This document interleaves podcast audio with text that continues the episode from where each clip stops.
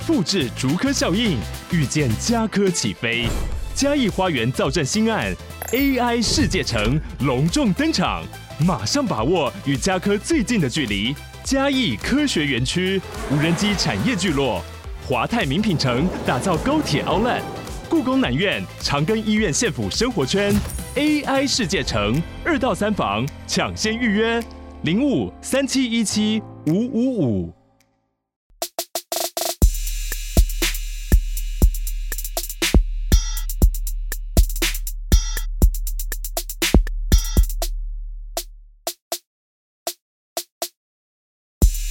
嗨，大家好，欢迎回到加密货币千万交易员的呢喃 Podcast。今天是减半倒数二十六周，我是主持人 Setos，在我旁边是千万交易员 Crypto。谁在你旁边啊？都可以啦，我们在线上远端的旁边嘛。本集资讯由前股票操盘人、加密货币千万交易员以及研究员组成的呢喃猫投资团队提供。今天我们会讨论加密货币的投资热点、潜力币种。如果想听的主题，欢迎在下方留言告诉我们哦。如同上一集我们提到的。就这一集，团队受邀币安前往区块链周嘛，所以这一集我们就来帮大家开箱一下币安区块链周有哪些有趣的事情，有哪一些值得分享的 insight。那怎么样？听说在那里过得很好，玩玩得很爽是吧？好了，那个前面开个玩笑，但是跟听众讲一下啦，这个也算是我们该怎么讲，让你们听到第一点二手的这个最新消息哦。为什么不是一手？因为 Setos 是作为大家代表去。战地前线听一下讯息嘛，然后就每天有传一些东西回群主啊，包括一些可能讲座的简报啊，然后啊跟我们该事前先闲聊一下嘛，他今天要跟大家分享什么？那反正我们聊事前聊完之后，我们觉得比较兴趣的东西或大家比较能能能去试用的东西有几个啦。第一个点是这次在土耳其的区块链周现场，他听到了一个应该是在合规以外，另外一个可能可以增加大规模采用的一个增长点。这是一个，那另外一个点是，现场好像是有机构报牌的嘛，就是讲到了哪些赛道增长很快，而且这些赛道增长很快里哪些项目可能是诶还不错的，这感觉是今天大家比较会有兴趣跟投资相关的。那其他东西当然是因为这个币安的格局跟规模是比较高的嘛，对吧？我听 Setos 讲说他听了非常多场讲座，但是大很多讲座讲的东西可能议题更广，那可能不是立即能在投资上适用的。所以这个部分呢，就是留在 Setos 的美好回忆里就好了。我们今天只跟他重点的讲一下，说，呃，跟投资可能或这个人口增长、资金采用这些，就是会让外面的钱流进加密货币市场比较有关的这几个发展的重点就好了。那所以要揭开谜底了吗？为什么这次他们是选在这个土耳其这个地方啊？嗯，这边帮大家 highlight 几个数字嘛，就是土耳其的人口是大概八千五百万人，所以是比台湾多个三倍。之多，那其实他们的渗透率超高。我去查一下 CoinDesk 的报道，他们起码有八百万人是在用加密货币，也就是说渗透率大概是十 percent 或甚至更高，因为这是一个保守估计嘛。然后加上说他们的通膨超级夸张，他们今年的通膨是有六十 percent，然后去年是八十五 percent，所以你钱放在银行，哎，还是有利息哦，他们利息超高，他们利息现在是三十五 percent 哦，可是你拿三十五 percent 的利息，最后会贬值六十 percent。所以这就导致他们其实，你如果出门吃饭啊，我在这边感觉是出门吃饭，或者是你买一些生活用品，都还是付里拉。可是你如果是去玩的话，他们都喜欢收美金跟欧元，因为他们里拉收完就很容易就会贬值，就很难用，对吧？所以这边其实通膨蛮蛮夸张的啦。然后包含当地人也有分享嘛，他们说疫情后他们这边他可能夸张了一点啊，他说任何东西又涨了十倍，所以。当地人其实也蛮受不了的，然后这个是可能从当地的观察嘛，然后从报道也是提到说，国内就这样啦，就是通膨，他们政府其实现在有点难以处理，有点棘手，所以就导致他们加密货币的行业非常的蓬勃发展，然后其中呢。呃，币安他有一场 panel 里面，他就有秀一个数据给我们大家看嘛。他说，土耳其在过去这三年的新创是超级多的。他说到二零二三年，然后估计会有一百七十家做区块链的新创，然后他说这个数字应该算是全球前十 percent 的，所以看得出来说，加密货币在当地其实不只是我们想的买低卖高的用途，它是真的有一些呃当地居民是真的有这个需求，从业人口也非常多的。所以一百七十家公司，你说其实就算很多了，是全球的前十趴哦。对，所以现在全球实际上跟加密货币相关的新创公司只有不到两千家。呃，就是以二零二三年这样来讲，了解。然后没有啊，那因为那张简报我有看到嘛，它它不只是一百七十家这个的问题啊，它基本上那个简报是从二零二零开始，对吧？对，它是二零二零到到现在二零二三年，这三年基本上应该是一个每年在翻两倍以上的速度在在在增长的。对对，所以不只是它现在比例高，它其实应该是呃，这里对加密货币的需求的采用率真的是在少数目前熊市下是一直在逆势增长，不论是企业端还有你刚要讲嘛，那个采用率能到十趴，原因是因为你其实，在银行收了这么高的利息三十几趴之后，其实你一年算下来你是倒赔二十五趴的，所以在台湾你可能。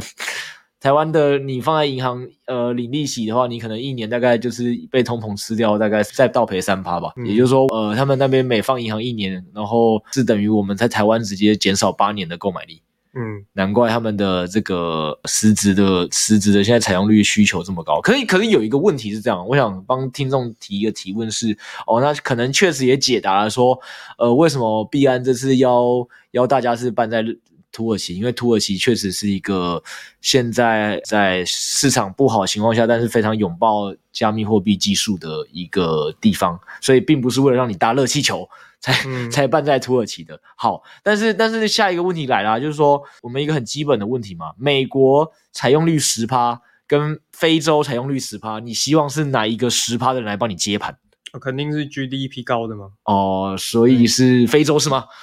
当然是，肯定是美国吧，对啊。好的，好的，好啦，那大家应该也知道我在开玩笑。所以，所以现在问题来了，土耳其照你这样讲，通膨这么严重，土耳其的这群国人的购买力是 OK 的吗？他们他们采用率十趴，真的对我们这个市场很有帮助吗？会不会、呃、会不会他们经济其实不太行呢、啊？呃，以 GDP 来衡量的话，它现在是全球第十七名嘛，那台湾其实在二十二名，所以。台湾 GDP 其实比土耳其还少的哦，所以这里的十趴的贡献量是比台湾的十趴贡献量还多的，我们可以得到这个结论。但是他们人均又会比我们低，因为他们人口太多，比我们多很多了。对对对对对，但没关系啊，反正人均比我们低，但是反正就他们总人口的十趴已经采用了，所以也是这个国家总十趴采用了。对啊，跟我们国家的总十趴比起来的话，嗯，它还是比较多的。对对对对对吧？所以它是很有帮助的一个国家。对，就是以整个。量体来讲，它肯定是比台湾还大啦，就现状而言。OK，太好了，所以看起来我们多了一个友军生力军、嗯、啊。那土耳其的部分，嗯、呃，除了这以外，还有什么有趣的在这一次听到的吗？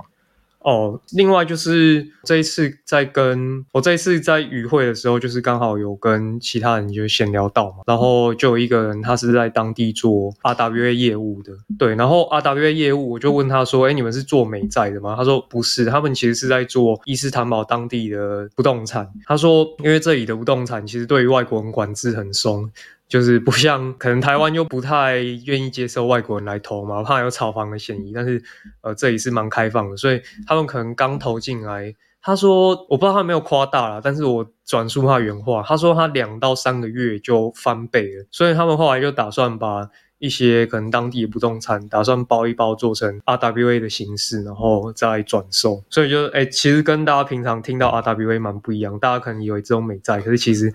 RWA 在这边应用也是蛮蛮不一样的。哎、欸，那个、嗯嗯、你讲在这一段，我帮你还有帮听众补问几个问题。对，首先是 RWA 当然是最近很火的东西啦。但是我如果没记错，我们节目应该也只讲过一次，所以应该对大部分听众而言，首先你该讲 RWA 业务，他们可能就不知道什么，所以你可能待会要再帮这个大家再复习一下 RWA 业务到底是到底是什么。嗯，然后第二个有趣的点是这样子，你说。两三个月，房地产就在投这边就翻一倍。对，那那不是你现在应该也要想办法把钱打进来吗？研究好了吗？嗯、这这是不是你今天要告诉我们财富密码？但我嗯，两三个月翻一倍，因为我觉得他们这个是走的太前面了，就是。真的是高风险高报酬嘛？那只是说看到这个方向，因为未来搞不好他们这个制度更完善，然后有很多机构去，譬如说银行啊，譬如说不动产，譬如说政府进来一起做监管，有整个框架更明确之后，可能会比较适合大众进入啊。那当然，其实我觉得他们走的这一块，等于是可能当地法律都还没规范到，但是你如果敢买，搞不好真的很赚。哦，对啊，但听我，嗯、所以这不是你今天要跟我们分享的财富密码。这个也是一部分嘛，就是代表说大家其实可以关注一下 RWA，因为我们后面也还会再提到。然后 RWA 就是代表说它叫 Real World Asset 啊，它是把一些不动产啊、债券啊这些大家平常在交易的资产上链，然后把它切成代币嘛，让大家可以跟比特币一样这样子简单的买卖。OK，对啊。然后哎，我讲一个有趣的，因为你都讲到了就是投资土耳其房地产这件事情。嗯。大家也知道，我们我们频道跟我们公司应该也是运作了两年半以上了，然后后来就会开始陆陆续续，我就会认识到越来越多老板朋友。老板朋友一多，你知道什么事情就会发生吗？不晓得。好，就是在聊投资移民的人就多了，小弟、哦、小弟就开始增长见闻了，这样。嗯，对对对，然后就有人在聊到这个数据，因为也是你聊土耳其。这次有些人会有来嘛，然后就有跟、嗯、就有跟我聊说，土耳其好像投资移民是，呃，具体方法我不知道，但反正大家也是准备五十万美金，嗯、然后你就可以移民来到土耳其，嗯、然后、嗯、呃一家三代。但是我刚才讲不是这个，因为你刚才讲的是房地产，然后这个东西我觉得有趣的点是直接给大家，你看这就是资讯资讯落差，听我们节目的好处。虽然我不知道需要这个资讯有多少。嗯就是你知道这五十万美金啊，你这样子用在土耳其的投资移民，我不知道大家有没有概念。但反正一开始我对这些东西是没概念，然后就接着又听到有人分享说，但是你知道五十万美金，你也可以去希腊直接买一个房地产。嗯、希腊有一个移民的政策是，你只要去希腊买了房地产，就算是投资移民。你的投资，有些人的国家规定的投资一定要投实业，创造当地就业机会。但是希腊是你拿五十万美金去他们的大城市买一个房地产，那就是你完成你的投资移民，你就可以把全家人带去欧洲。然后拿到这个呃永久的居留权了。然后如果你还想更省钱，二十五万欧就可以在希腊的二线城市买到一栋他的房子，大概是八百万台币吧。现在八八九百万台币，其实是比台湾可能现在六都的这个房价还便宜的。但是你可以拿到一个这个欧洲籍的身份的的居留权。嗯，所以很多人是觉得蛮划算。我现在有认识或听到蛮多的老板朋友正在考虑要去希腊做这个房地产投资移民，而且这一个东西好像在二零二五年就没了。哦，对对对，因为他们现在投资移民政策，欧洲现在好像在在紧缩这件事啊，可能可能是越来越多人都想要搬去欧洲，所以以前其实有很多国家都可以用这种方式去呃拿到他们当地的签证，但是现在都陆陆续续宣布取消了，现在是剩希腊。还没有取消这件事情，但是呃，盛传二零二五年这这道门也要关闭了，所以不知道有多少听众有这个需求，但这个商业模式绝对比 Setos 该讲的这个土耳其的 RWA 投资感觉 CP 值更高，然后确定性也更高，这是行之有年的一个投资移民的方式。嗯，就是平价移民对决奢华移民，没有啦，这这这个这个我我我我觉得很好笑啦，因为你以前真的不会想这些事啊，但是。但是那种感觉有点像什么，你知道吗？就是以前可能有一些就会想说，哦，我为了工作机会嘛，可能就会从乡下迁到六都嘛，或者六都其他都人就往台北或大松北地区迁嘛。然后再再更远一步，那个更有钱一点的人就会想说，如果我都能让城市迁移了，那台湾又好像听起来很有可能有战争，他干嘛不迁到其他感觉没有战争的国家？所以我真的现在听到越来越多人在聊投资移民，就老板朋友在聊投资移民。我觉得确实是一个很有趣的讯息啦。那不知道有多少的 听众需要，好不好？反正因为刚好是有时候聊到了这个土耳其房地产的 RWA，顺便给大家一个补充资讯。对啊，反正基本上就是前面讲的啊，就土耳其在这一块真的蛮蓬勃的。然后包括呃，其实以太坊基金会他们有呃两个峰会，他们会自己去办嘛，一个叫 DevCon，另一个叫 DevConnect。然后 DevConnect 这个会，它也几乎是紧接着币安之后就会。接着在伊斯坦堡办，所以就可以看得出这边其实整个开发者社群，然后或者是整个加密货币的声量是非常大的。那这可能是我们平常真的是身处在台湾比较难想象的啊，我觉得是这样。然后，所以我们接着就讲一下说，说里面就是有几场演讲，我觉得是蛮不错的，就是跟大家摘录一下里面一些收获嘛。那其中有一场是 CoinMarketCap 他们来。主讲的啦，对，然后讲的人就是他们研究部的一个头嘛，然后他其中就有列到说 Q 四哦 Coin Market 他们在看加密货币市场的时候会看哪些重点？那其中四个赛道是他们这边有特别列出来嘛？第一就是 SocialFi，第二就是 ETF，第三是我们刚刚提到 RWA，第四就是 Telegram 的 Trading Bot。所以他现在就是列了这四大赛道，他们认为会是 Q 四的币圈的重点。那第一 SocialFi 嘛，就是 Friend.tag，呃，就是前一阵子在 Base Chain 那边很热门的。那他们就罗列几项，譬如说，因为他们产生了几乎是超过两千万的利润，所以基本上他们是真的有实质收入的币圈项目。所以这个是。蛮难能可贵的，老实说，尤其在当下这个环境。那第二个是 ETF 嘛，ETF 的审批案，其实到目前为止，大家都知道说还没有一个结果出来。其实跟先前我们节目讲的一样啊，它有特别 highlight 一个时间点，就是明年的一月十号，到时候要决定 ARK 这一支比特币的 ETF 会不会通过。所以他们也认为说这个时间点。是应该说目前当下最重要的一件事啊，哦，这个是第二个 ETF，然后第三个 RWA 呢，我们其实前面有跟大家提到嘛，那我讲的是说土耳其这边当地的应用，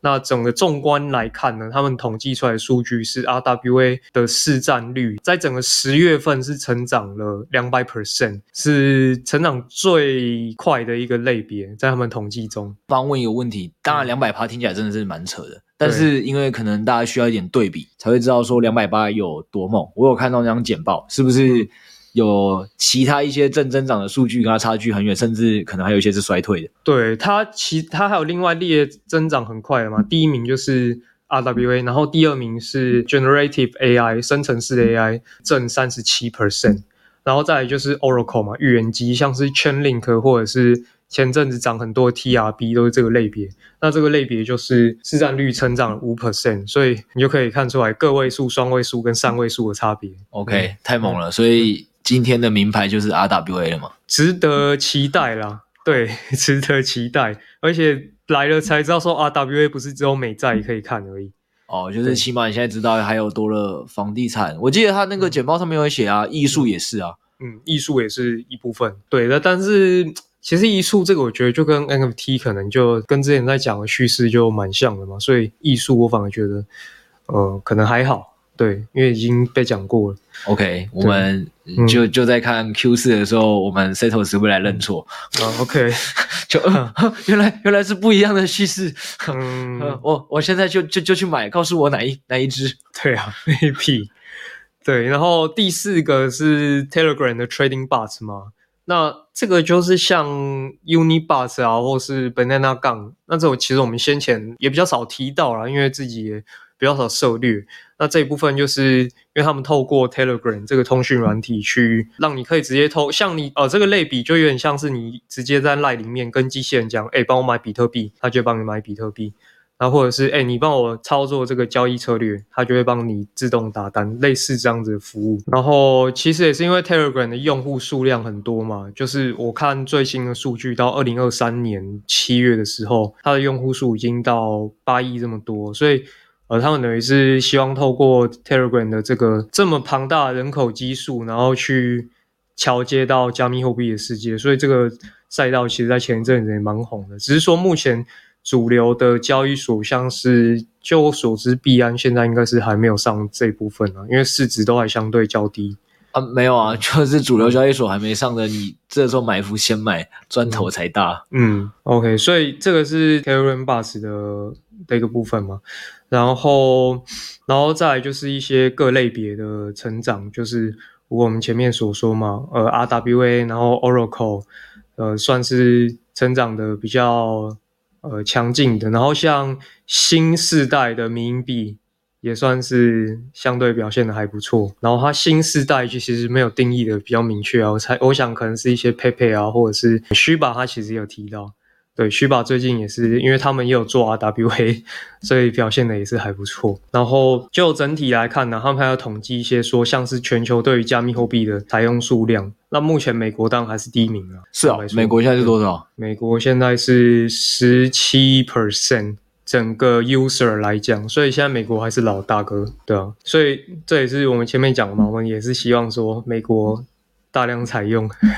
会大于。嗯，其他国家对啊，再来就是他有分享一些说，像各个区域啊的民众，他们对于加密货币的兴趣嘛，但他们是统计 page view，就是我去看浏览那个网页的次数，所以他也不是统计说买卖的的状况。然后比特币跟以太币都还是各州的主流的叙事啊。然后我发现很有趣的是，Shiba 居然在各个区域几乎都是前三名，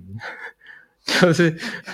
我不知道为什么，就是全球的人都对 Shiba 非常的感到兴趣，几乎都是比特币、以太坊在就是 Shiba 的搜寻量最多。再次证明了币圈的投资的概念不能拿股权那一套进来看，嗯。嗯、就是一个民营属性很高的东西，可能实质上是比什么很多的筹码面啊，或跟基本面啊，可能、嗯、呃影响还大的。嗯，哦，呃，其实讲第三可能也没那么精确啊，就是基本上 Shiba 跟 XRP 跟 Solana 是互别苗头的。对，他们是差不多都十几 percent，那反正几乎基本上就是比特币、以太币，然后再就是 Shiba、XRP 或 Solana，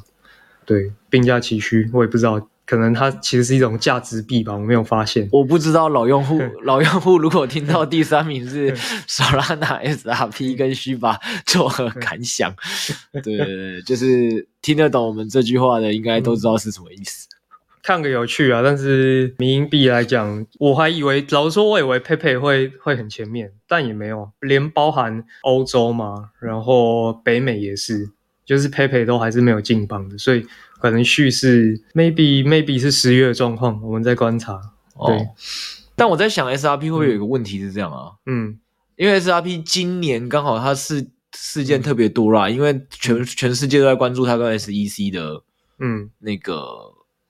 呃，诉讼嘛，所以我觉得它可能是因为这样才导致它今年，呃，这个热度特别高。而且因为刚才有讲嘛，说真的，关注度高也没这个是你刚才讲说他统计的逻辑是看关注度、浏览量高不高，不代表一定有买跟卖啊。所以搞不好大家一堆人关注的 SRP 是像我们一样在做空啊。嗯嗯嗯，对，所以也是有可能。嗯。当、啊、当然，Shiba 跟 Solana 的部分就更有趣一点。嗯，对、啊？所以反正这就是 CoinMarketCap 他们对于 Q 四或者是说对于十月的一些未来的展望嘛。那反正就我们前面提到的四大赛道：SocialFi、ETF、RWA 跟 Telegram Trading Bot。这四大赛道是他们特别关注的。那当然，现在最重要，我们还是关注明年一月份的比特币的现货 ETF 到底能不能够顺利通过。那往下切的话，他可能就会讲一些说现在热门的一些赛道这样子。对，这是我们可以关注的地方。对啊，其实我觉得里面最值得听的是这一场啦，然后还有一些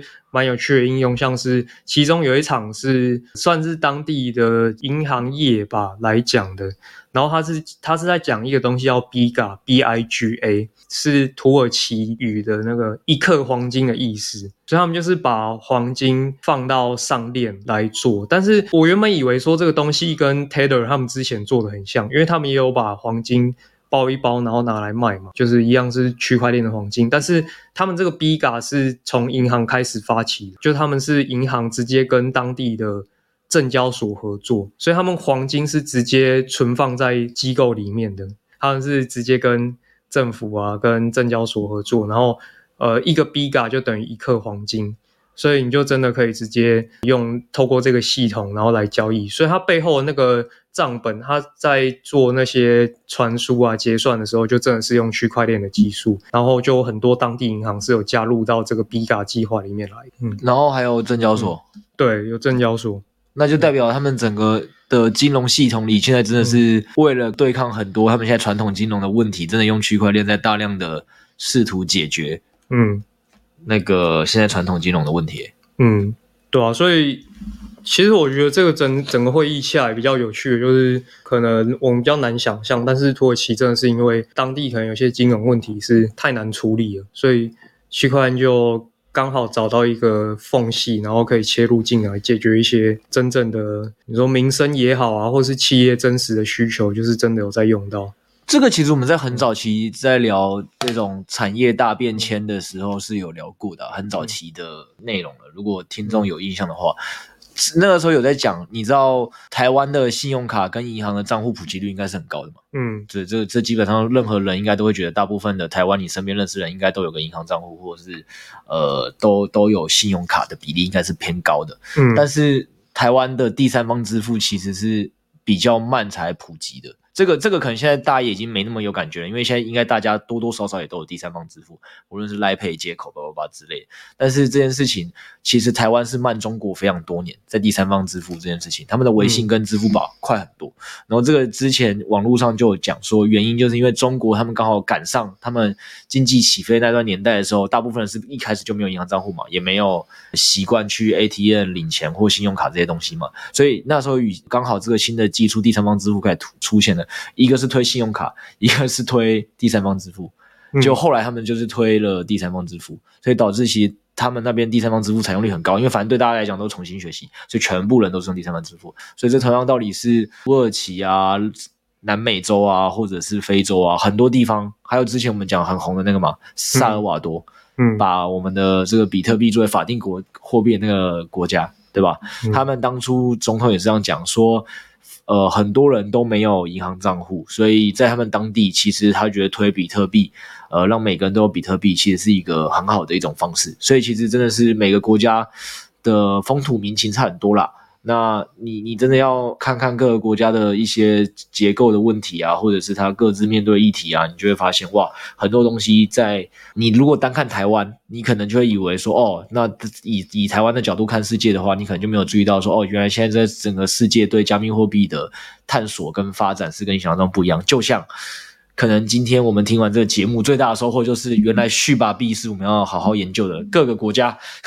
原来都是把续把币作为了这个前三名。你们在干什么？我们家研究员有人在研究续把币吗？我们跟听众道歉。我们我们今天就开始让 Setos 研究一下续把币，待会就再去会场问一下，到底为什么大家投资续把币？没有啦，因为前阵子他们发那个币叫 Token 嘛，嗯。然后 token 它市值就弄得很小，好像开盘才，反正开盘很小，不到一百万美元，所以它一开盘就涨了好几倍。是，所以所以前一阵子那时候虚把大家有 FOMO，对吧、啊？那当然现在这一阵子 maybe 已经过了。好啦，可以可以不要那么认真解释嘛？刚才这一段应该所有的人都知道我们在开玩笑。嗯嗯，对对啊。哦，我刚刚忘记讲一件事情，就是土耳其通膨到底有多严重呢？就是以 BTC，如果你用里拉来计价的话，现在已经创新高了。现在是以当地货币来算的话，是一百零四万里拉，所以已经是新高了。当时。那时候，二零二一年在牛市的时候，也差不多就七十七万里拉吧。所以你拿比特币在这边是真的可以保值哦，这个是数位黄金，好吗？这这个我们前面也讲过，我想说之前 Podcast 也聊过嘛，就是哥伦比亚大学的那个统计数据，美元其实在这两百多年以来是从一块贬值到零点零五块的，然后同期间的股票其实是涨了，涨到大概一百多万倍的状态，然后 GDP 是涨了三万三千多倍嘛，所以其实可以看得出来。不是比特币相对里拉本身保值啦，是任何一个资产，你只要选对，都是比法币保值的。所以这也是为什么我们节目在讲说要会投资嘛，对吧？就是要去学习如何投资，不管是哪一种投资，因为呃，你你持续拿着法币，肯定都是越来越亏的一件事情。对啊。然后今天节目时长的关系吧，原本你最后不是要跟大家讲一个你这次学观察到的聪明钱嗯投资法。嗯，就是找到了一个非常大的巨鲸。据说这位聪明钱这个巨鲸，他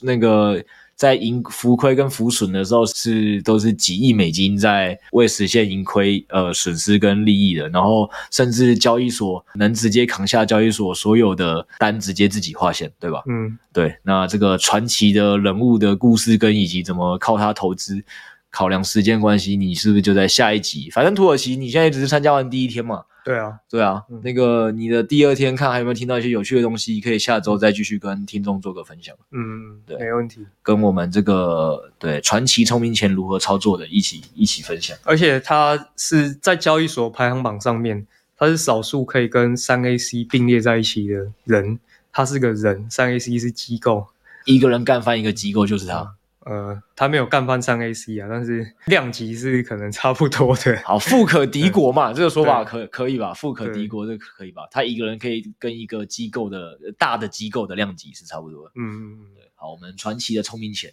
好，期期待你下下周的土耳其分享第二弹。嗯，好，那今天先跟大家聊到这边，下一集我们再继续，拜拜，拜拜。